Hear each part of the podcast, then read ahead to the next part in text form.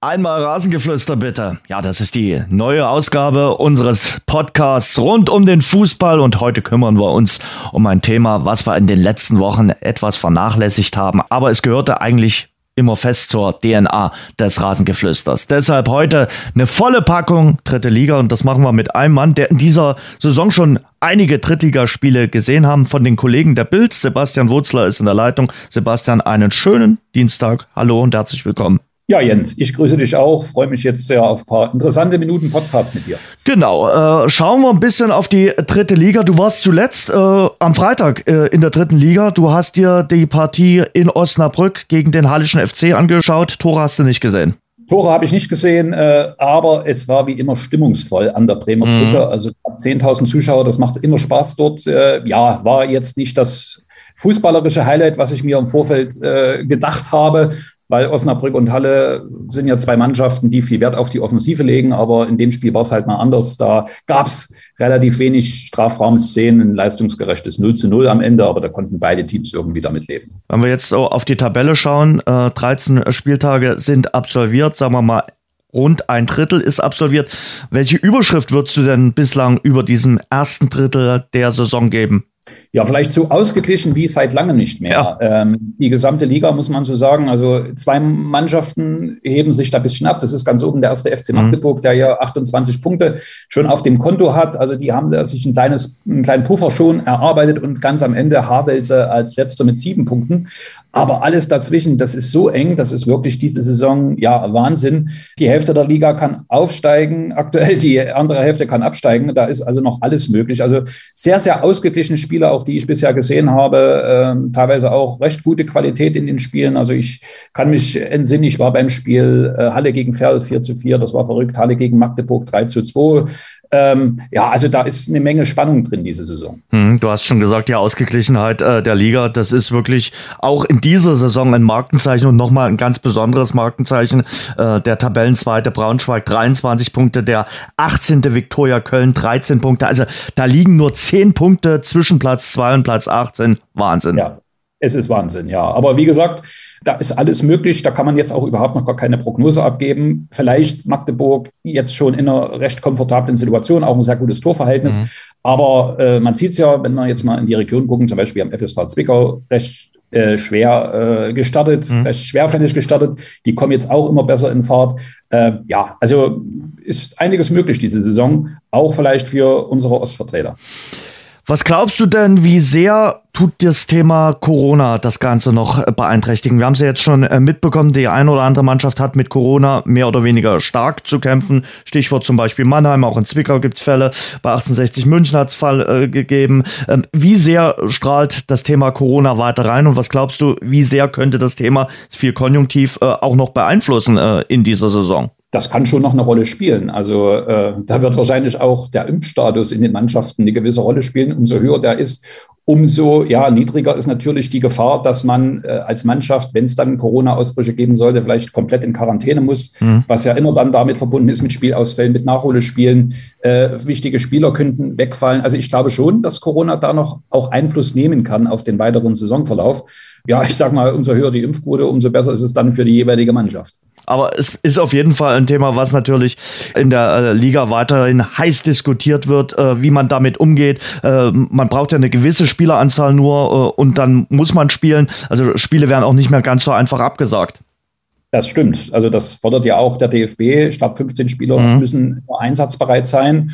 Zur Not muss man den Kader mit U23 oder mit Nachwuchsspielern auffüllen. Also so einfach geht das dann nicht mehr. Aber ja, nicht nur die Spieler, die Mannschaften ist ja interessant, das Thema Corona. Auch in der dritten Liga in Osnabrück äh, gilt ja zum Beispiel die 2G-Regel auch im kompletten Stadion. Und äh, ja, für diese 2G-Regel fand ich, war es richtig gut gefüllt. Knapp 10.000 Zuschauer. Die Stimmung, wie gesagt, die war richtig gut. Also Corona wird uns natürlich auch in der dritten Liga weiter in vielen Facetten begleiten. Das ist auf jeden Fall so. Und äh, ja, du sagst es eigentlich schon, die, auch die unterschiedliche Auslegung in den verschiedenen Stadien in dem einen Stadion gilt 2G, in dem anderen äh, Stadion dann 3G.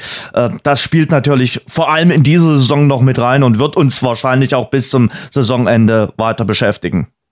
So wird es sein, definitiv. Wie gesagt, nicht nur was die Mannschaften betrifft, sondern auch äh, was, diese, was das gesamte Umfeld betrifft. Es ist dann ja schon ein Unterschied, kann ich mein Stadion vielleicht wieder komplett voll machen oder kann ich es nur zur Hälfte voll machen, weil Fanunterstützung, glaube ich, ja, ist dann schon auch ein wichtiger Faktor. Das ist auch äh, eine Sache, die auffällt, dass so die Teams natürlich mit den Zuschauern auch wieder zu einer gewissen Heimstärke zurückfinden.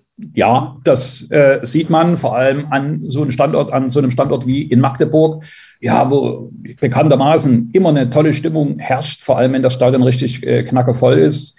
Magdeburg profitiert sicherlich vom Heimvorteil. Sieht man auch an anderen Standorten. Wie gesagt, Osnabrück war eine sehr, sehr gute Stimmung. Das kann dann schon pushen. Wenn wir mal wieder in Sachsen bleiben, beim FSV Zwickau sieht es ein bisschen anders aus. Da, auch wenn die das letzte Heimspiel gegen Duisburg ja gewonnen hatten, die sind noch nicht so heimstark, obwohl ihre Fans ja seit Saisonbeginn auch wieder im Stadion sein dürfen. Vielleicht ist es auch eine Gewöhnungssache, vielleicht ist es eine Kopfsache. Hm. Aber insgesamt ist es schon so, dass ja der Heimvorteil wieder da gegeben ist. Fangen wir mal mit den Magdeburgern an. Du hast jetzt äh, sie schon immer mal kurz erwähnt. Äh, für die läuft die Saison richtig gut, haben sich auch schon ein bisschen absetzen können. Also sie könnten eigentlich der Saison bislang die Überschrift geben, alles super, bis auf das äh, Derby gegen Halle. Genau, das war so, ja, das war so ein kleiner Einschnitt, sage ich mal. Aber insgesamt machen es die Magdeburger sehr, sehr souverän. Wenn man sich da mal auch die Spiele anguckt, das ist schon sehr, sehr herzerfrischender Offensivfußball, der da teilweise zelebriert wird. Für mich wieder überragend, auch in dieser Saison Barisch Artig, der Ex-Dresdner, mhm. der führt da wirklich ganz, ganz klug Regie, ganz torgefährlich. Muss man sagen, Hut ab vor der Leistung, Hut ab auch vor der Leistung von Trainer Christian Titz, seit der nämlich Magdeburg übernommen hat, auch im Zusammenwirken natürlich mit dem neuen Sportchef Ottmar Schog, da geht es da wirklich wieder aufwärts. Das äh, muss man auch wirklich sagen. Christian Titz haben wir ja schon häufiger jetzt äh, auch erwähnt gehabt im Rasengeflüster, aber man kann seine Leistung nicht hoch genug würdigen. Ich glaube, der galt dann auch, äh, nachdem das in Essen nicht so gut lief mit ihm, schon so ein bisschen als abgeschrieben und er zeigt in Magdeburg, dass er ein richtig guter äh, Trainer und Übungsleiter ist. Definitiv. Also es sind manchmal so ganz kleine Stellschrauben, an äh, denen er da auch wahrscheinlich in Magdeburg gedreht hat. Also als er kam, er konnte ja jetzt auch äh, äh, auf den Kader nicht so einen großen Einfluss nehmen, aber er hat, äh, wie gesagt, ein paar Dinge da wahrscheinlich so verändert, dass es plötzlich läuft. Äh, auch jetzt wieder in der Sommerpause im Zusammenwirken, wie gesagt, mit Ottmar Schog auch ein paar interessante Spieler geholt, den Stürmer zum Beispiel Lukas Schuler, der macht seine Sache auch sehr gut. Ja, das äh, hat dort im Moment Hand und Fuß, was die Magdeburger machen. Und bei Artig war es irgendwie richtig, dass er gesagt hat, okay, ich bleibe in Magdeburg. Er hat ja nach seiner tollen Rückrunde auch Angebote von anderen Vereinen, aber hat gesagt, nee, äh, jetzt bleibe ich mal hier treu und jetzt äh, bleibe ich mal in Magdeburg. Definitiv. Also das hat ihm gut getan, hat seiner Leistung auch überhaupt keinen Abbruch getan. Im Gegenteil, ich habe jetzt gerade nochmal geguckt, sechs Tore und acht Assists mhm. bisher. Also wirklich überragend, wie er das bisher macht. Äh, jetzt zuletzt war er ja gesperrt gegen Berlin, trotzdem hat er FCM 1 zu 0 gewonnen. Also es läuft auch ohne ihn. Aber ich glaube, die Magdeburger sind dann trotzdem froh, wenn er im nächsten Spiel wieder mit dabei sein kann. Davon kannst du fest ausgehen. Braunschweig als Zweiter hatte ich so den Eindruck, die mussten auch erstmal wieder klarkommen. Ja, jetzt sind wir wieder in der dritten Liga nach dem schönen Ausflug in Liga 2. Aber sie machen es äh, trotzdem richtig ordentlich im Vergleich zum Beispiel zum anderen Absteiger aus äh, Liga 2 ja, sie machen es bisher gut. Sie haben sich äh, am Anfang auch, ich will nicht sagen, ein paar Probleme gehabt, aber kann mich da entsinnen. Es gab, glaube ich, ein 0 zu 4 dann äh, gleich am Anfang gegen Viktoria Berlin im eigenen Stadion. Aber dann hat man sich gefangen, hat unter anderem in Halle gewonnen, hat gegen Zwickau gewonnen. Und die letzten Wochen, die liefen richtig gut. Jetzt am äh, letzten Sonntag auch ein klarer Sieg beim letzten, beim Derby in Haarwelse. Muss man sagen, ja, da greifen jetzt auch langsam die Mechanismen und äh, man ist ein heißer Anwärter auf den Aufstieg. Siehst du äh, Magdeburg und Braunschweig als die Top-Favoriten auf Platz 1 und 2? Also Magdeburg auf alle Fälle. Dahinter ist es wirklich sehr ausgeglichen. Da hat man ja, wie gesagt, äh, Braunschweig würde ich vom Niveau her so auf eine Stufe stellen mit, mit Teams, Osnabrück, mhm. äh, mit Saarbrücken, Waldhof Mannheim, äh, auch Kaiserslautern, auch wenn sie gestern nur 1-1, in Anführungsstrichen nur 1-1 in Duisburg gespielt haben. Also das ist sehr ausgeglichen. Mhm. Ähm, wie gesagt, Magdeburg sehe ich schon ein Stück weit äh, qualitativ vorn, aber danach ist wirklich das Feld sehr, sehr breit. Weil du Osnabrück äh, gesehen hast und erwähnt hast, auch die äh, haben sich mittlerweile an die dritte Liga wieder gewöhnt, nach der unglücklichen Relegation in der letzten Saison, wo sie ja gegen Ingolstadt verloren hatten und dann auch äh, absteigen mussten. Ja, man hat sich dran gewöhnt. Man ist vor allem auswärts richtig gut unterwegs. Zu Hause zuletzt, ja, da haben die Ergebnisse nicht ganz so gestimmt. Gab eine 0 zu 1 Niederlage gegen Zwickau, jetzt das 0 zu 0 gegen Halle. Da hat man sich natürlich viel mehr erhofft. Ähm, aber insgesamt ist man ja äh, im Rennen und man merkt dort auch, man spürt dort auch, wie gesagt, ich war ja Freitag dort, da herrscht weiterhin immer noch Euphorie trotz des Abstiegs. Also die Fans dort, die stehen weiterhin hinter dem VfL und natürlich hofft man, äh, beim VfL so schnell wie möglich in die zweite Liga zurückzukehren. Das ist auch diese Saison definitiv drin. Äh, Kader ist gut besetzt. Mal schauen, wie die nächsten Wochen dann dort verlaufen. Äh, gibt ja dann auch viele direkte Duelle. Für mich, wie gesagt, gehört Osnabrück zum erweiterten Favoritenkreis. Und dann äh, sprechen wir mal über den ersten FC Kaiserslautern, weil die Lauterer, die Pfälzer sind die Mannschaft äh, der Stunde, wenn man äh, die letzten fünf Spiele sich zum Beispiel anguckt. Äh, vier Siege, ein Unentschieden. Hätten sie gestern gegen Duisburg gewonnen, wären es sogar fünf Siege. Die sind ganz schwer in die äh, Gänge gekommen. Antwerpen stand da auch schon schwer in der Kritik, in der Schusslinie. Aber irgendwie scheint auch der die richtigen Schräubchen äh, gefunden zu haben. Und beim ersten FC Kaiserslautern ist auch so eine latente Hoffnung da, dass man vielleicht im Sommer 2022 mal wieder das Thema zweite Bundesliga in den Mund nehmen kann. Natürlich zählt wie für Osnabrück auch für Kaiserslautern. Man hat eine riesige Fanbase äh, da vor Ort in der Pfalz. Äh, man träumt schon seit ein paar Jahren wieder in die zweite Liga zurückzukehren. Diese, diese Saison ist die Chance sicherlich da. Du hast es ja schon richtig angesprochen. Es gab ja, ja den Saisonstart, der nicht so optimal verlief. Aber dann hat man sich vor allem defensiv äh, stabilisiert. Gab da paar zu Null Spiele gegen Mannheim 0 zu 0, in Pferd 2 zu 0 gewonnen, gegen Osnabrück 2 zu 0 gewonnen, in Havelse 6 zu 0 gewonnen. Jetzt gab es mal wieder gestern ein Gegentor beim 1 zu 1 in Duisburg. Aber ja, der Pfeil beim FCK, der zeigt nach oben. Man muss natürlich jetzt trotzdem mal abwarten. Es gab ja gestern da auch diese schwere Verletzungen ja. von, von Felix Götze. Von hier aus auch nochmal alles Gute. Ja, ist ein wichtiger Spieler für den FCK, ähm, wie man das dann jetzt auch verkraften kann. Das muss man sowieso sagen. Das ähm, Thema Kopfverletzung wird im äh, deutschen Fußball immer noch ja so so hingenommen. Äh, das ist in anderen Sportarten und in anderen Ligen eigentlich äh, tagesaktueller auf dem Radar und ähm, ja, das ist halt wirklich äh, schwierig, wenn, wenn man sich am Kopf verletzt. Auch das Thema Gehirnerschütterung wird manchmal immer ein bisschen auf die leichte äh, Schulter genommen, finde ich, in Deutschland. Ja gestern auch, äh, was mir, ich habe das Spiel gesehen, mhm. aufgefallen ist, es hat dann doch ein paar Sekunden gedauert, äh, ehe der Schiedsrichter das Spiel mal unterbrochen hatte. Also äh, Götze war mit seinem Gegenspieler mhm. zusammen gerauscht, sage ich mal. Beide gingen zu Boden, aber dann hat der Torwart den Ball noch in die Hand genommen, hat nochmal einen Abschlag gemacht und wie gesagt, drei, vier Sekunden später erst ist das Spiel unterbrochen worden. Und wenn man das sieht, dann muss man als Schiedsrichter das Spiel normalerweise sofort unterbrechen. Die, die Lauterer Bank, die war auch erbost darüber, dass halt, da zählt halt jede Sekunde bei so einer Kopfverletzung, dass die Ärzte dann erst mit vier, fünf Sekunden Verspätung auf dem Rasen durften. Ich glaube, da sollten vor allem auch die Schiedsrichter sollten alle noch ein bisschen mehr sensibilisiert werden, wenn sowas ist, das Spiel sofort zu unterbrechen. Ja, und Felix Götze, der hatte ja erst ja. Vor ein paar Wochen eine Kopfverletzung erlitten, jetzt wieder. Also der Junge kann einem schon leid tun. Da können wir wirklich nur das Beste hoffen für ihn, äh, dass, dass er schnell wieder fit wird und äh, äh, dass er auch schnell wieder auf dem Rasen stehen kann für seine Mannschaft. Seine Mannschaft hat ja dann noch gepostet, ihm alles Gute gewünscht. Das ist in so einer Zeit dann auch ganz wichtig und wie du schon gesagt hast, da kann er dann wirklich nur das Beste für ihn wünschen und der erste FC Kaiserslautern, wie gesagt, momentan so ähm, ein bisschen die, die, die Mannschaft der Stunde, die haben sich äh, gut berappelt in äh, der dritten Liga, stehen aktuell auf Platz äh, 7, eingegrenzt von den beiden Aufsteigern von äh, der U23 von Borussia Dortmund und Viktoria Berlin. Vielleicht auch zu denen äh, ganz kurz ein Wort. Fangen wir mit, mit Borussia Dortmund, der U23 an. Die hatten sich ganz groß auf die Fahnen geschrieben, Klassenerhalt. Das sieht bislang ganz gut aus. Und äh, man muss sagen, bei den Bubis vom BVB, da spielen gar nicht so viele Profis mit, weil äh, die Profis, da sind ja so viele verletzt, also äh, die können äh, davon gar nicht zehren. Nein, das stimmt. Ich habe die BVB-Bubis am ersten Spieltag zum Beispiel in Zwickau gesehen. Mhm. Die zweiten Mannschaften von Bundesligisten, brauchen wir uns nicht drüber unterhalten, immer sehr, sehr spielstark, sehr schnelle Spieler. Äh, die machen das bis jetzt richtig gut. Du hast ja schon gesagt, sind Sechster mit 20 Punkten. Haben wir trotzdem ein, zwei erfahrene Spieler in ihren Reihen. Ja. Papadopoulos, der man Halle gespielt hat, zum Beispiel, fällt mir da ein.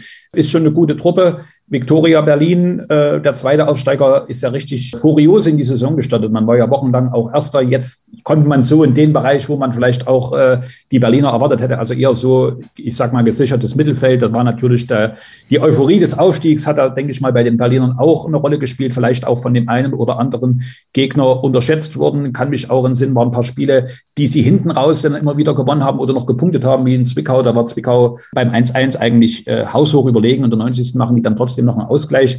Aber ich denke mal, für einen Aufsteiger zählt immer erstmal der Klassenerhalt. Das sollten die Berliner hinkriegen. Ja, aber die Euphorie ist ein bisschen verflogen. Also äh, ich habe vorhin von dieser Formtabelle, wo, wo, die letzten fünf Spieltage drin sind, äh, erzählt. Äh, da sind die Berliner aktuell letzter, weil sie eben in den letzten fünf Spielen vier verloren haben und nur einmal unentschieden gespielt haben. Ja, ich glaube besonders diese 3 zu 4 Niederlage gegen HBCD hat denen ein bisschen wehgetan. Da mhm. hatten sie immer von gelegen, dann den Ausgleich, dann am Ende verloren. Im Moment zeigt die Formkurve nach unten, das stimmt, wobei sie ja jetzt nicht in den Spielen, sie haben ein 1-1 trotzdem bei 60 geholt, sie haben zu Hause knapp gegen äh, Osnabrück verloren, jetzt ganz knapp in Magdeburg mit 1 zu 0 oder mit 0 zu 1 verloren. Man war dort jetzt nicht schlechter, viel schlechter. Logisch, wenn man so startet, erster ist, dann will man natürlich auch als Aufsteiger äh, so lange wie möglich da oben bleiben. Aber ich denke mal so, wenn man sich den Kader anguckt, dann ist so ein Mittelfeldplatz das, was man vielleicht auch von Berlin erwarten konnte.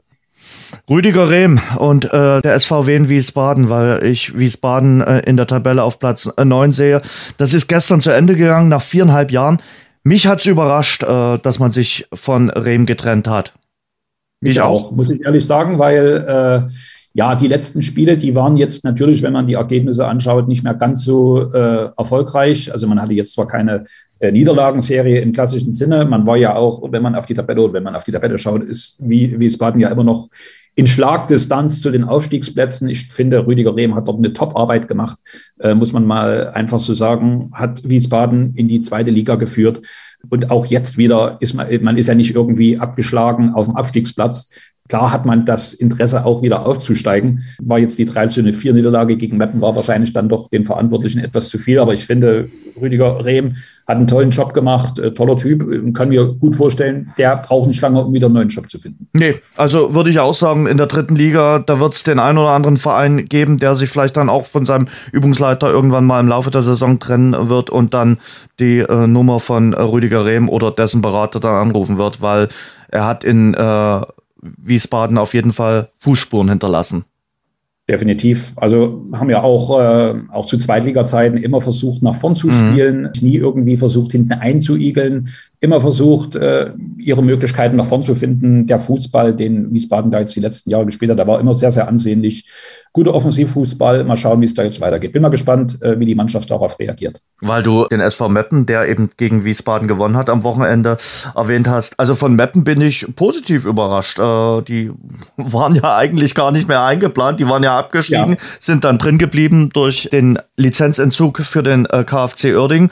Rico Schmidt scheint angekommen zu sein im Emsland. Ja, Rico Schmidt ist angekommen im Emsland, äh, gilt ja als akribischer Arbeiter und mhm. äh, nach Thorsten Frings hatte man ja dann, äh, um da vielleicht mal auszuholen, Thorsten Frings immer so ein bisschen vorgeworfen, ja, er lebt von seinem Namen, macht vielleicht auch alles irgendwie mit halber Kraft. Also hat man einen Trainer gesucht, der da etwas ja, stringenter zur Sache geht, der etwas akribischer arbeitet. Und ich glaube, äh, das ist nun mal Rico Schmidt. Und die Ergebnisse oder der bisherige Saisonverlauf geben ihm ja absolut recht. Also wie gesagt, jetzt erst am Wochenende das 4 zu 3 spektakulär in Wiesbaden.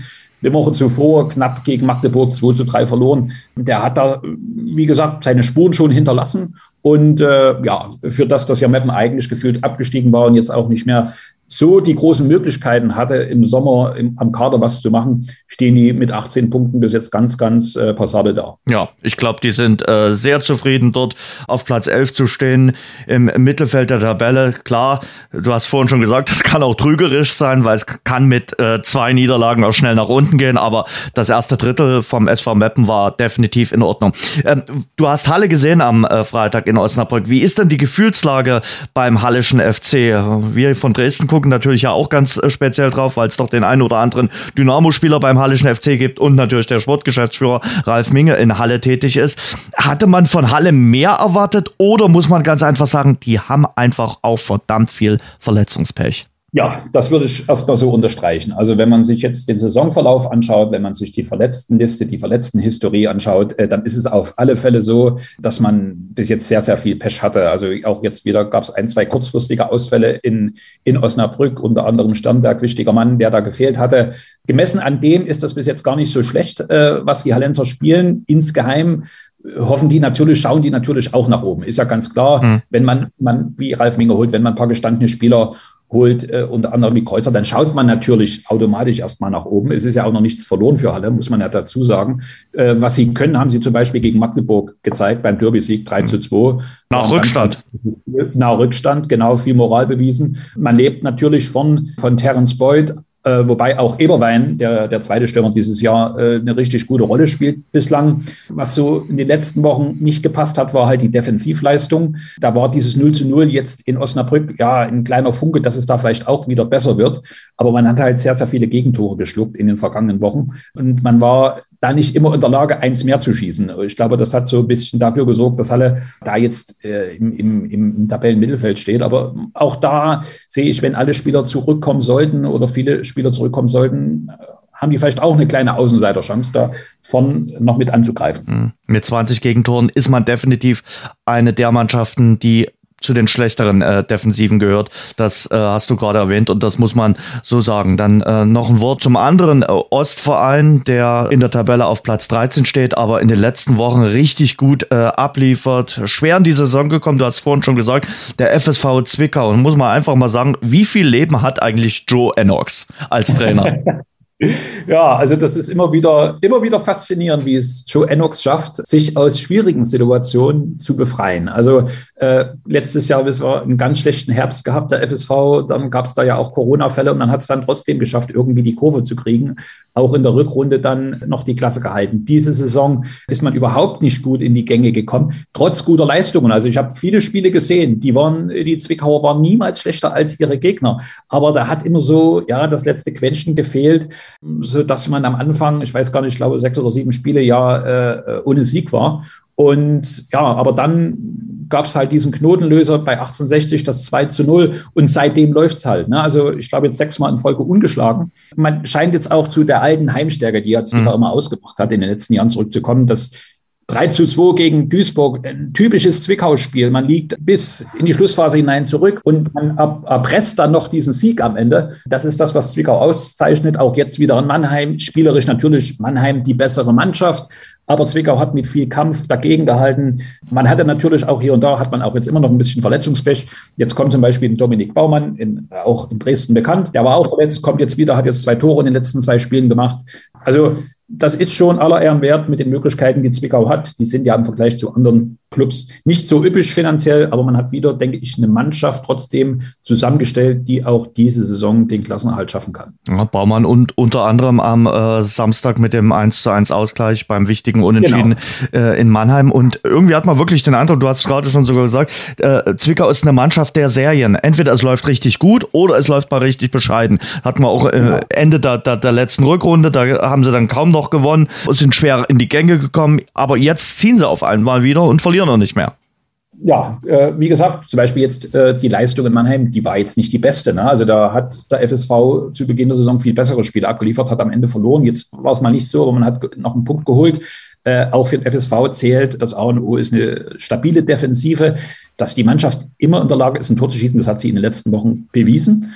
Aber man muss vor allem ja defensiv stabil stehen. Man hat, und das ist ja auch, wenn man mal sich die letzten Spiele anschaut, äh, Mai Könnecke zum Beispiel, ein ganz wichtiger Mann, der jetzt nicht diesen riesen spektakulären Fußball spielt, aber mhm. das ist ein Mittelfeldmalorer, wie man so schön sagt. Äh, und seit er dabei ist, äh, hat Zwickau nicht mehr verloren. Das zählt übrigens auch für den Neuzugang Maximilian Janssen, der ja noch nachträglich verpflichtet wurde. Und seit beide Spielen hat Zwickau nicht mehr verloren. Also das sind manchmal so ein, zwei Spieler, die da, beide Spiele im zentralen Mittelfeld, die da eine wichtige Rolle einnehmen.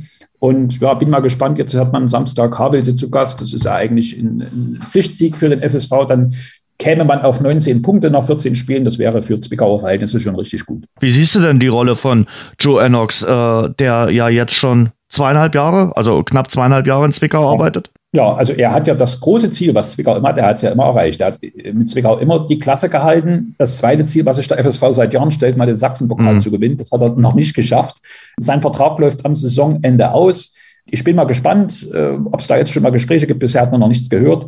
Wenn Zwickau die Klasse halten sollte, spricht eigentlich nichts dagegen, mit Joe Enox weiterzumachen. Vielleicht gewinnt er auch diese Saison mal den Sachsenpokal, dass sich der FSV für den DFB-Pokal qualifiziert. Ich weiß, dass er sich mit seiner Familie, mit seiner Frau, mit seiner äh, jüngeren Tochter in Zwickau sehr, sehr wohl fühlt. Und wie gesagt, wenn Zwickau die Klasse hält, spricht eigentlich nichts dagegen, mit Joe Enox nicht weiterzumachen. Mhm. Da hat man schon das Gefühl, er ist ein solider Arbeiter und äh, passt auch irgendwie zum FSV. Ja, also wie gesagt, er macht nichts Verrücktes, immer äh, abrechenbar, auch in seinen Aussagen, passt gut zum FSV und äh, ja, er hat die Mannschaft auch jetzt nach dieser schwierigen Phase zu Saisonbeginn so weit gebracht, dass man jetzt auch wieder punkten kann. Und das ist ja auch eine Qualität. War vielleicht ein bisschen auf einem wackeligen Stuhl, aber der Stuhl ist nicht umgekippt überhaupt fällt auf, äh, wir haben 13 Spieltage gespielt, da hat es schon emotionalere oder rasantere äh, Spielzeiten gegeben in Sachen Trainerfrage, wo äh, die Trainerentlassungen häufiger gewesen sind. In dieser Saison erst vier Trainerentlassungen. Ein gutes Zeichen sicherlich. Natürlich bei Toguchi München, bei den Würzburger Kickers, wir hatten es vorhin erwähnt, beim SVW ja. in Wiesbaden gestern und beim MSV Duisburg. Ist das für dich ein Zeichen oder sagst du, na, es ist ein bisschen zufällig, das wird sicherlich noch mehr werden? Naja, mal schauen. Das kann man, ich denke, da kann man jetzt keine verlässliche Prognose abgeben. Mhm. Äh, aber das ist ja klar, du hast ja die Mannschaften aufgezählt. Das sind ja in der Regel die, wo man den eigenen Erwartungen hinterherhinkt. Also äh, fangen wir mal vielleicht hinten an. Würzburg ist ja mit ganz anderen Erwartungen in die Saison gegangen. Die wollten eigentlich mit Thorsten Siegner ebenfalls oben angreifen. Das ging ja schief in den ersten Spielen, muss man so deutlich sagen. Ähm, die Leistungen waren schlecht. Dann ist es halt logisch, dass du als Würzburger Kickers äh, sagst, okay, dann, dann äh, ja, müssen wir uns über den Trainer unterhalten. Ähnlich beim MSV Duisburg. Das ist natürlich ein Club, wo Anspruch und Wirklichkeit manchmal ein bisschen weiter auseinander liegen. Äh, die fühlen sich natürlich auch eher irgendwo als Zweitligist, sind jetzt aber im Hintergrund mittleren Bereich der dritten Liga, haben finanziell natürlich auch, äh, haben sie ja auf ihrer Mitgliederversammlung sind ja ein paar Zahlen zutage getreten, äh, auch große Sorgen, große Probleme. Aber ich denke, die Clubs auch in der dritten Liga sind natürlich, was Trainerentlassungen allgemein äh, angeht, etwas vorsichtiger geworden. Da spielt natürlich auch Corona wieder eine Rolle. Ähm, das Geld sitzt da einfach ja. auch nicht mehr so locker. Und da überlegt man sich dann schon, ähm, kann man sich das überhaupt finanziell leisten? Bei Türkgücü München wird dann schneller mal äh, Tabula Rasa gemacht mit dem Investor im Hintergrund. Genau, auch das ist so ein Fall. Äh, man hatte einen sehr großen Kader äh, sich zusammengestellt, natürlich auch mit ein paar namhaften Spielern für die dritte Liga. Und man hatte natürlich auch geglaubt, dass man da von Anfang an irgendwie von wegmarschiert oder zumindest ganz von dabei ist. Die Erwartungen sind bislang ja nicht erfüllt worden, auch jetzt nach dem Trainerwechsel nicht. Ich glaube, bei Türkücü ist das Problem, äh, wie gesagt, viele Spieler. Das führt natürlich dann dazu, dass du auch, wenn es nicht läuft, viele unzufriedene Jungs im Kader hast. Und äh, kann mir vorstellen, dass die Stimmung da auch innerhalb der Kabine nicht die beste ist. Und das ist natürlich dann schwer von, von äh, heute auf morgen wieder gerade zu rücken. Sarah Rea äh, funktioniert in dieser Saison auch nicht so wie in der letzten Saison. Nein, bis jetzt noch nicht. Aber wie gesagt, ich möchte es jetzt nicht nur an Sacharea festmachen, aber man hat ja, wie gesagt, wenn man sich mal den Kader anschaut, mit Sebastian Härtner, der schon mal in Aue zweite Liga gespielt hat, dasselbe, äh, Philipp Kusic. Äh, man hat ja viele interessante Spieler dabei, die auch eine gewisse Erfahrung mitbringen. Marco Kehl Gomez, der aus Essen kam, der auch schon mal in Chemnitz gespielt hat. Das sind ja Sacharea, du hast schon gesagt, Philipp Türbitz, der hat schon einiges auch gesehen. Ähm, Peter Sliskovic, ähm, das sind alles klangvolle Namen für die dritte Liga. Aber wie gesagt, wenn das Gesamtgefüge nicht stimmt, dann können auch einzelne Spieler da wenig bewirken. Sebastian, dann verrat mir mal, du hast schon kurz jetzt erwähnt, äh, vielleicht gehen wir noch ein bisschen in die Tiefe. Warum hat das nicht funktioniert äh, mit Thorsten Ziegner und äh, den Würzburger Kickers? In Halle hatte er zumindest einen guten Start gehabt, das muss man ja sagen. Und in Zwickau hat er auch gute Arbeit geleistet, aber in Würzburg ging es überhaupt nicht. Nein, Würzburg ging es nicht, aber das kann ich jetzt wirklich auch nur aus der Entfernung äh, mehr oder weniger beurteilen. Äh, man hatte ja, äh, ja auch äh, einen kleinen Umbruch im Kader ja. und die Rädchen haben halt wahrscheinlich nicht so ineinander gegriffen, wie man sich das in Würzburg vorgestellt hat. Und äh, ja, auch wahrscheinlich immer dann eine Kopfsache. Ne? Du bist gefühlt, gehörst du mit zum Favoritenkreis, kommst aber irgendwie dann äh, schwer in die Gänge. Gab ja da die Niederlagen, äh, waren ja auch keine keine, keine Packungen für Würzburg, aber ich glaube, bei 60 das erste Spiel verloren, dann gegen Ferl verloren. Und das ist dann auch so eine Eigendynamik, die sich dann entwickelt. Dann bist du natürlich unzufrieden, du zauderst. Und äh, ja, Thorsten Signer hat es dann halt nicht geschafft, den Schalter umzulegen. Was jetzt natürlich im Detail dort äh, schiefgelaufen ist, das kann ich jetzt auch nicht äh, erklären. Aber ja, man musste dann die Reißleine ziehen, gemessen halt an den ja, äh, Ambitionen, die man hat und hat sich dann von Thorsten Siegner getrennt. Jetzt gab es ja am Wochenende, glaube ich, einen Sieg gegen Genau, 2 zu 1. 2 zu 1. Äh, mal schauen, jetzt spielt man in Laudern. Ähm, ja, ob das jetzt schon die Wende war. das bleibt auf jeden Fall spannend. Äh, da hat es ja wirklich äh, einige personelle Veränderungen gegeben bei den Würzburger Kickers. Und das ist ja nicht das erste Mal, dass man das erlebt, dass ein Zweitliga-Absteiger aber mal so richtig durchgereicht wird in der dritten Liga und dann erstmal gucken muss, äh, dass er in der dritten Liga überhaupt die Klasse hält. Können Sie sich ein Beispiel an Eintracht Braunschweig vor ein paar Jahren nehmen, die mit acht. Ja. ja, die dann auch mit Auch und Krach noch drin geblieben sind. Also spricht natürlich auch wieder für die Ausgeglichenheit der dritten Liga. Da mhm. wird halt ein bisschen anderer Fußball wie in der zweiten Liga äh, gespielt. Das ist einfach so. Da geht es halt viel über Zweikämpfe. Und äh, das ist nicht ganz immer so die, die feine technische Klinge, die da geschlagen wird. Da muss sich der eine oder andere Spieler dann auch erstmal wieder umgewöhnen. Und ja, das braucht halt bei dem einen oder anderen äh, Club seine Zeit. Aber insgesamt, wie gesagt, eine verdammt ausgeglichene Liga. Da kann noch alles gehen. Auch für Würzburg kann da noch einiges nach oben gehen. Und für Havelse? Ist Havelse mal so für eine Saison da und äh, guckt sich das Ganze an und äh, sagt sich, okay, äh, das ist vielleicht dann doch eine Klasse zu hoch? Ja, also man, man, man muss es leider so sagen, wenn man sich jetzt mal die Tabelle, die letzten Spiele anguckt, 0-6 äh, gegen Lautern, dann 3 zu 5 in Ferl, jetzt wieder 0 zu 4 gegen äh, Braunschweig. Das sieht man ja, wo der Hase im Pfeffer liegt, 32 Gegentore in 13 Spielen. Das ist natürlich eine ganze Menge, nur 10 selbst äh, geschossene Tore. Ähm, ich glaube auch, man muss natürlich auch sehen, Havelse hat ja nicht diesen klassischen Heimvorteil. Die spielen da in Hannover in dem großen Stadion. Äh, das kommt natürlich auch noch mit erschwerend hinzu. Da tun sich natürlich die, die Gastmannschaften auch immer ein bisschen leichter. Ist ja kein Hexenkessel. Ja, mal schauen, äh, sind jetzt schon sieben Punkte Rückstand ans rettende Ufer. Wenn man sich jetzt nur die Zahlen anschaut, dann wird es natürlich richtig schwer für Havelse. Das ist jetzt schon auch am Samstag in Zwickau, ja, äh, für beide natürlich ein wichtiges Spiel. Wenn das auch noch verloren geht, ja, dann habe ich kaum noch Hoffnung hm. für den Aufsteiger. Da Trainer des Aufstiegs, Jan Zimmermann, ist ja jetzt auch nicht mehr an Bord. Der ist ja, ja. nach Hannover gegangen. Und äh, den Abstecher in die zweite Liga wollte ich mit dir auch noch tun. Ein schöner Übergang. Äh, Hannover, der nächste Gegner von Erzgebirge Aue. Du betreust ja in der zweiten Bundesliga auch äh, Erzgebirge Aue. War ein wichtiger Sieg äh, am äh, Freitagabend gegen den FC Ingolstadt.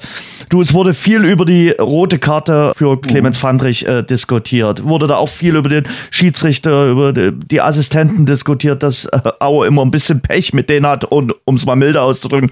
Wie siehst du das Ganze? Naja, man muss das schon ein bisschen differenzierter sehen. Also äh, fangen wir mal an. Es geht ja um Roman Potemkin, das war mhm. der Schiedsrichterassistent, der sich so die Wahrnehmung offenbar angespuckt gefühlt hat, so will ich es mal ausdrücken, von Clemens Fandrich. Man hat sich ja dann, das war, ich war ja nicht im Stadion, ich habe es auch nur im Fernsehen gesehen, ja dann auch minutenlang im Auge gerieben und sein Gesicht gehalten, hat also ein Anspucken wahrgenommen. Äh, Clemens Fandrich ist darauf vom Platz geflogen. Nun kenne ich Clemens Fandrich auch schon ein paar Jahre. Wie sagt man so schön, Schwiegersohn-Typ. Also kann mir nun viel vorstellen, aber nicht, dass Clemens Fandrich jemand anspuckt. Also eigentlich ein untadeliger Sportsmann, ne, der auch noch nie eine glatte rote Karte in seiner langen Karriere gesehen hat. Ähm, ich glaube, vielleicht hat in dieser Situation auch der Assistent irgendwo auch überreagiert. Ich bin mal gespannt, was das DFB-Sportgericht jetzt macht. Man muss ja beide Seiten anhören. Man wird ja Potemkin nochmal anhören. Man wird ja auch sicherlich eine Stellungnahme von Erzgebirge Aue anfordern. Für Einspucken ähm, gibt es nicht nur ein Spiel. Das ist es ja. Also äh, für Anspucken, ich habe nochmal nachgeschaut, das, das äh, kann mehrere Wochen dauern, hm. ehe Clemens dann wieder spielen kann. Aue tut, das, das habe ich schon gehört, natürlich alles dafür, dass das Verfahren äh, eingestellt wird, weil man ist natürlich von der Unschuld des Spielers überzeugt. Und ja, man hat die Fernsehbilder gesehen. Sicherlich äh, kann man sich jetzt drüber streiten, ob Clemens Fandrich hätte so nah an den äh, Schiedsrichterassistenten rangehen müssen. Aber ich habe zumindest in den Fernsehbildern auch kein bewusstes Spucken von ihm wahrgenommen. Man, man schießt sich da jetzt natürlich auch ein bisschen auf diesen Assistenten, auf Roman Potemkin ein. Der war ja beim äh, Heimspiel schon davor gegen den HSV, HSV vierter Offizieller und äh, soll dort vehement die rote Karte gegen Messegem gefordert haben, die es ja dann auch gab und die, das muss man ja aber fairerweise sagen, ja keine Fehlentscheidung war. Er ist ja auch dann für drei Spiele gesperrt worden. Der Schiedsrichter wollte wohl erst gelb zeigen und Potemkin draußen hat aber rot gefordert. Der Schiedsrichter ist ihm dann gefolgt. Jetzt schießt man sich natürlich in Aue auf diesen Assistenten ein, aber ich glaube, man sollte die zwei Szenen getrennt voneinander betrachten. Und äh, dass Aue jetzt für Fandrich kämpft, das ist absolut legitim. Mal schauen, wie es jetzt Roman Potemkin vielleicht auch mit zwei, drei Tagen Abstand sieht. Kann ja auch mal sein, dass er in so einer Situation vielleicht ein bisschen überreagiert hat. Könnte mir gut vorstellen, dass Clemens Fandrich, er hat ihm ja was gesagt, vielleicht im Übereifer des Gefechts da etwas Spucke ins Gesicht gelangt ist bei Potemkin. Aber ich würde es jetzt nicht aus meiner Sicht als bewusstes Anspucken auslegen. Wahrscheinlich eine Sperre von ein, zwei Spielen Freispruch. Ja, damit könnte, könnte wohl Aue, glaube ich, mhm. vielleicht auch Clemens Fandrich damit leben, mhm. wenn es so käme. Alles, was darüber hinausgeht, dann sollte man sich schon äh, überlegen, ob man dann dagegen erstmal vorgeht, Einspruch einlegt. Mhm. Äh, wie gesagt, ein, zwei Spiele, das habe ich jetzt auch schon so ein bisschen aus dem Dunstkreis der Aue gehört. Das würde man wohl akzeptieren. Na klar, man plädiert jetzt natürlich auf sofortigen Freispruch oder Einstellung des Verfahrens. Man kennt aber auch die Mechanismen beim DFB. Man wird sich natürlich schwer tun. Man müsste ja dann, wenn man Clemens Fandrich jetzt tatsächlich äh, freispricht, ja sagen, der Schiedsrichter hat da bewusst was äh, falsch wahrgenommen. Äh, der DFB wird sich natürlich auch schützen vor seine Schiedsrichter und seine Assistenten stellen wollen. Mal gucken, wird so ein diplomatisches Urteil vielleicht am Ende geben, wie du schon gesagt hast, ein, zwei Spiele. Und für Aue natürlich, äh, nach dem Sieg äh, können sie sich jetzt nicht ausruhen, sondern die Finalwochen gehen weiter. Das äh, in Hannover ist auch ein ganz, ganz wichtiges Spiel. Und du darfst dir da eigentlich auch keinen Ausrutscher erlauben. Zumal Hannover ja auch nicht so ja. gut in die Saison gestartet ist. Die stehen ja auch unter Druck, elf Punkte aus elf Spielen. Das ist auch nicht der Anspruch von Hannover 96. Wenn man so will, ist es ja ein direkter Konkurrent von Aue. Ja. Aktuell im Abstiegskampf. Also mit dem Sieg könnte man auf einen Punkt an Hannover heranrücken. Äh, also die haben genauso viel Druck am, am Samstag wie Aue. Äh, ich sehe die Auer da auch nicht chancenlos, wenn man auch mal sieht, Hannover hat genauso viele Tore bisher, nämlich acht geschossen wie Aue, auch 16 kassiert. Also das kann ein ganz offenes Spiel werden. Es ist ein ganz wichtiges Spiel für Aue. Für Aue ist jetzt jedes Spiel wichtig, ganz klar. Ich bin mal gespannt, was die Auer dort reißen können. Genauso äh, wichtig und ja, schon auch entscheidend ist das Spiel von Dynamo Dresden, bei denen es ergebnistechnisch in den letzten Wochen auch nicht gut läuft, äh, am Samstag gegen den SV Sandhausen. Da sollte man dann tunlichst auch mal wieder gewinnen. Ja, sollte man tunlichst gewinnen. Äh, ist dieselbe Konstellation, Sandhausen auch ein direkter Konkurrent genau. im, im Kampf um den Klassenerhalt die jetzt aber ja nach auch einem schlechten Start vielleicht so ein bisschen die Kurve gekriegt haben, hatten jetzt ein bisschen Pech gegen Werder Bremen. Aber dort trifft einer wieder beim, beim SV Sandhausen. Paco trifft, genau. Paco habe ich mich persönlich sehr gefreut. Äh, dass er jetzt auch wieder nach seiner Verletzung auf Touren kommt, gleich wieder Tore schießt. Ja, ähm, ja Dynamo erstmal noch das Pokalspiel gegen, gegen Pauli, aber ich glaube, das wichtigere Spiel, das ist ja. natürlich das gegen Sandhausen, ganz klar. Aber du hast es auch schon angesprochen, ich habe jetzt auch das Spiel auf Schalke gesehen, eine, eine gute Leistung, ja, aber äh, unterm Strich kein Tor geschossen. Und das zieht sich ja jetzt schon so durch die letzten Wochen, mit Ausnahme des Bremen-Spiels vielleicht, dass man da, ich glaube, von den letzten, aus den letzten, von den letzten fünf Spielen hat man nur in dem einen Spiel gegen Bremen Tore geschossen. Genau sonst nicht. Und äh, ja, da muss man natürlich aufpassen, dass man auch nicht in so einen Strudel jetzt reingerät, dass man sich immer einredet, wir haben ja gut gespielt, gut, es ist am Ende nichts rausgekommen. Deswegen wäre so ein Erfolgserlebnis jetzt gegen, gegen Sandhausen am Samstag ganz wichtig. 13 geschossene Tore sind noch sehr, sehr ordentlich, aber man zerrt natürlich auch, was das betrifft, vom, vom guten äh, Saisonstart und man lebt hauptsächlich dort vorne im Angriff natürlich von Christoph Daferner. Das ist ein bisschen trügerisch. Ja. Das ist ein bisschen trügerisch. Und wenn der Ferner dann halt mal nicht trifft, äh, ja, da ist halt im Moment kein anderer zu sehen, der dann mal in die Bresche springt und mal die Tore macht. Müssen ja nicht immer nur Stürmer sein. Es kann ja auch mal ein Abwehrspieler ein Standardtor köpfen, äh, wie es jetzt zum Beispiel Schalke gemacht hat. Ja. Dass man, ja, wie gesagt, vielleicht dann, wenn schon aus dem Spiel raus nicht viel klappt, dann versucht auch über Standards mal wieder zum Torerfolg zu kommen. Äh, Nochmal grundsätzlich sind, ist ja die spielerische Leistung, das ist ja alles okay. Man sieht da auch eine Handschrift des Trainers, aber unterm Strich zählen halt mal die Ergebnisse und die müssen jetzt wieder kommen. Das ist äh, definitiv äh, wahr. Man sieht die Handschrift ähm, und man muss halt zusehen, dass man jetzt auch mal wieder äh, punktet. Und das mit den Standards, da hast du ja komplett recht. Also bei den eigenen Standards war man harmlos und bei den Standards des Gegners hatte man die beste Position zum Zuschauen, wie die das Tor gemacht haben. Zwei Standard-Gegentore am Samstag äh, auf Schalke, hm, war nicht gut. Ja. Lass uns noch ein Wort zu Hansa Rostock verlieren, äh, die gegen Fortuna Düsseldorf spielen. Auch so ein Spiel dort unten in der, in der zweiten Tabellenhälfte der äh, zweiten Liga. Auch Rostock nach der Klatsche gegen St. Pauli äh, will sicherlich jetzt auch zusehen, dass sie ja einen Heimsieg einfahren gegen Düsseldorf. Das sollte nicht unmachbar sein. Nein, das ist auch äh, für die Mannschaft auf alle Fälle drin.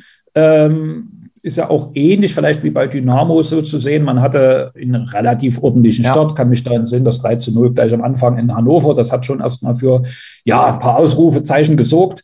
Ähm, jetzt die letzten Wochen, da gab es noch den Sieg, glaube ich, in Kiel 2 zu 0, aber dann, was ein bisschen wehgetan hat, war das 1 zu 1 gegen Sandhausen, trotz drückender Überlegenheit. Also ich habe da die Zusammenfassung gesehen, die hatten ja Chancen für zwei Spiele, die Rostocker. Also die haben auch das Zeug, die Liga auf alle Fälle zu halten. Aber da zählt natürlich auch dasselbe. Die Ergebnisse müssen her, dass man in St. Pauli verlieren kann, 4-0. Ich glaube, das ist jetzt auch keine, das ist jetzt auch keine Schande. St. Pauli, muss man sagen, ist schon diese Saison richtig gut drauf. Aber gegen äh, Düsseldorf, das sollte wieder was gehen für die Rostocker. Weil, wie gesagt, es kann dann auch mal schnell gehen, dass man auch in so einen Strudel reinkommt. Die haben jetzt elf Punkte, die Rostocker. Dass man dann, wenn man noch ein, zweimal verliert, mal schnell wieder auf dem Abstiegsplatz steht. Und dann, ja, kennen wir ja die Diskussionen, die dann vielleicht wieder losgehen. Und bei St. Pauli, weil du sie gerade erwähnt hast, wir haben die letzten Wochen auch immer äh, über St. Pauli gesprochen. Ah, die können momentan tun und lassen, was sie wollen. Es funktioniert einfach alles. Das ist dann einfach so, wenn du so einen Lauf hast, dann äh, funktionieren Dinge, die sonst nicht laufen. Ja, das ist so. Also muss man schon so sagen, ähm, Timo Schulz, der Trainer, macht dort auch, finde ich, einen sehr, sehr guten Job. Immer ja, überleg mal, wo, vor einem Jahr, also da wollten sie äh, Timo Schulz fast schon zum und, Teufel jagen. Völlig richtig, aber man hat an ihm festgehalten. Man war von ihm überzeugt, auch wenn die Ergebnisse nicht da waren. Aber man hat gesagt, okay, das ist jetzt unser Mann, wir vertrauen ihm und wir vertrauen ihm, dass er auch diese Krise meistert. Und das hat er ja gemacht. Und das bewahrheitet sich dann halt manchmal, wenn man nicht gleich in Aktionismus verfällt, sondern wenn man die Ruhe bewahrt, wenn man von dem überzeugt ist. Das hat St. Pauli jetzt ja recht gegeben, wenn man sich die Statistik anschaut. Die Mannschaft hat sich gefunden, die Mannschaft wirkt sehr, sehr gefestigt, eingespielt.